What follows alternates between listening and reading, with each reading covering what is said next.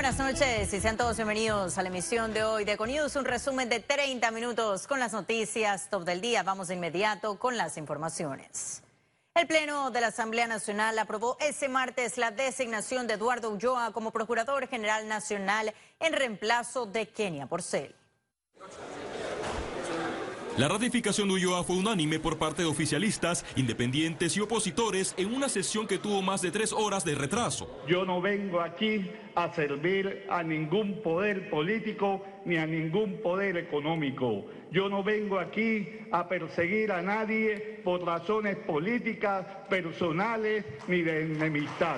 El procurador suplente de la Nación, Javier Caraballo, y la procuradora suplente de la Administración, Mónica Castillo, recibieron la aprobación. Sin embargo, la diputada Zulay Rodríguez y los independientes Juan Diego Vázquez, Edison Brose y Gabriel Silva emitieron su voto en contra de estas designaciones. Yo le digo al señor Eduardo Ulloa, cuando usted no lo quiera, el señor Eduardo, cuando usted lo quieran sacar del puesto, cuando quieran un caso de alto perfil, que usted no se atreva a violar el debido proceso, adivinen a quién van a poner, a Javier Caraballo para hacer el trabajo sucio. Que esta Asamblea Nacional no tiene la potestad de aprobar o no, de decidir o no por un subprocurador.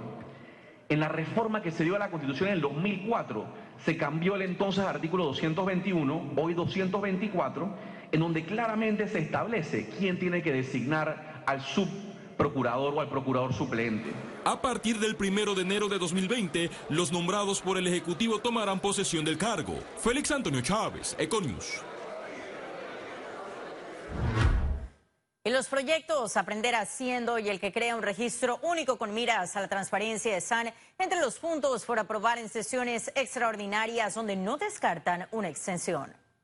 Es posible, por supuesto, el Ejecutivo tiene eh, esa competencia eh, y yo creo que la Asamblea está dispuesta a afrontar esos retos, ¿no? Pero ya le corresponderá al Ejecutivo, sin duda tenemos hasta el día jueves solamente para estos proyectos, de aprobarse el día de hoy, eh, los dos que están en discusión, eh, todavía tendríamos el día miércoles y el día jueves para poder aprobarlo en segundo y tercer debate si así el Pleno lo dispone. Eh, en efecto, el proyecto que modifica la Ley 52 de no haberse presentado todavía eh, no va a tener el tiempo para aprobarse de aquí al 19. Y el presidente de la Asamblea Nacional, Marcos Castillero, defendió los 38 mil dólares para la remodelación del comedor del órgano legislativo luego de las críticas. Son remodelaciones que están, que están realizando normalmente dentro del órgano legislativo y son temas que se necesitaban. Sinceramente, eran, sí eran prioridades, claramente. Es decir, la ampliación de este, casualmente este comedor entonces es para mejorar la situación. Claro, si los, los colaboradores tienen derecho a, a, degustar su comida, su alimento, su desayuno, almuerzo y cena. Ambientalistas y activistas exigieron la protección inmediata de los bosques en Darién tras la tala indiscriminada. En el encuentro con los diputados, el Ministerio de Ambiente confirmó que hubo irregularidades en la pasada administración de Emilio Sempris. Se firmó un decreto que permitía la exportación directa de nuestros bosques de madera en rollo hacia cualquier país del mundo. Eh, eso prácticamente quebró cualquier tipo de trabajo que se hacía en los aserraderos, eliminando la mano de obra local. La preocupación crece tras conocerse las más de 20 mil hectáreas taladas de 2012 al 2019, cifra arrojada por la comisión encargada de la investigación. Según cifras del Ministerio de Ambiente, estamos hablando de un 96% de eh, deforestación ilegal. Esas son cifras alarmantes. Eh, yo creo que hay una oportunidad para ir poco a poco trabajando. Urge salvar los bosques de Darién y para ello se requieren medidas heroicas. No sirve hacer más de lo mismo. Tenemos que parar una vez y por todas la deforestación en Darién. Actualmente se mantiene en firme la suspensión por un año de los permisos por tala en todo el país. Félix Antonio Chávez, Econius. Y ese martes fue dictada sentencia absolutoria en el caso de compra de comida deshidratada a través del programa de ayuda nacional. Entre otras personas, fueron absueltos el exdirector del PAN, Giacomo Tamburelli, la exministra de Educación, Lucy Molinar, y el exministro de Obras Públicas, Federico José Suárez, todos acusados de peculado culposo. La investigación buscaba comprobar irregularidades en el contrato para la compra de comida deshidratada para alimentar a estudiantes de escuelas públicas en el gobierno de Ricardo Martinelli. El fiscal del caso anunció un recurso de apelación de la sentencia. Economía. La Dirección General de Ingresos recaudó 51.2 millones de dólares durante la primera fase de amnistía tributaria. A continuación, todos los detalles.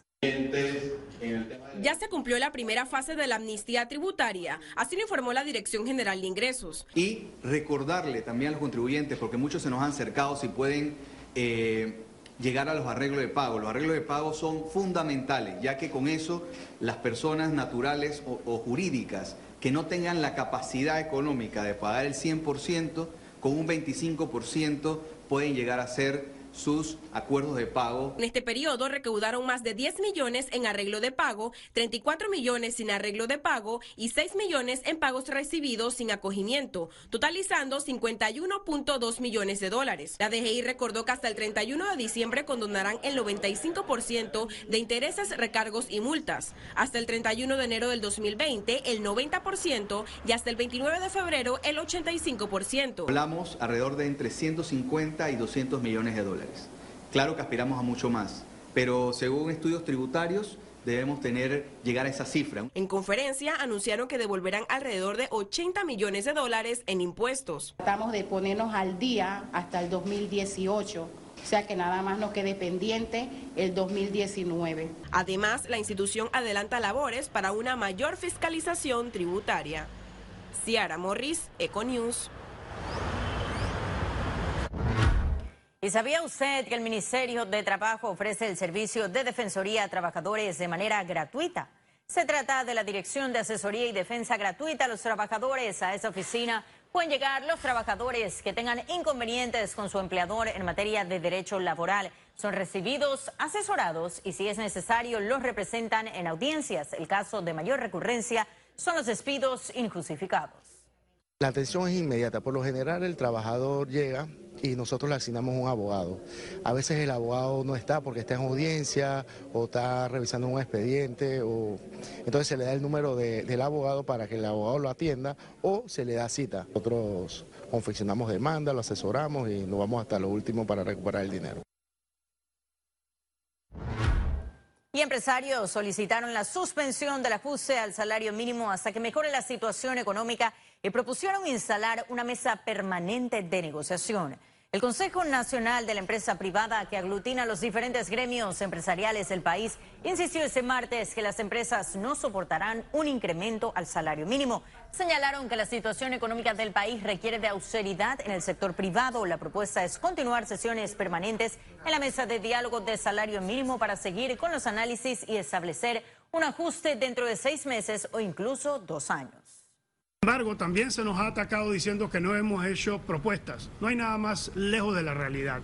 El CONEP dijo responsablemente que una medida adecuada en estos momentos era mantener en sesión permanente a la Comisión Nacional de Salario Mínimo, monitoreando el comportamiento económico del país y de los diferentes comercios, para entonces evaluar, posiblemente de un año, qué condiciones prevalecen y entonces establecer un nuevo incremento o un ajuste a las condiciones de vida si así se ameritasen. Tenemos que entender lo que significa ajuste. Ajuste no significa incremento. Incremento es incremento, ajuste es ajuste. Puede ser para el alza o para la baja. Eh, eso por un lado. Y por otro lado, creo que tenemos que ser, eh, el tema de revisión es revisión. Tampoco significa, revisar no significa incrementar. Y ahora sí ha llegado el momento de conocer un resumen de la jornada bursátil de este martes 17 de diciembre.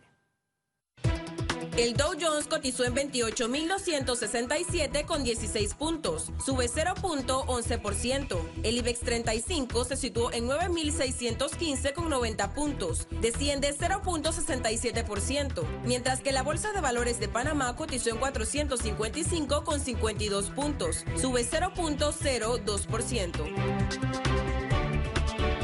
Ahora veamos en detalle el volumen negociado en la Bolsa de Valores de Panamá.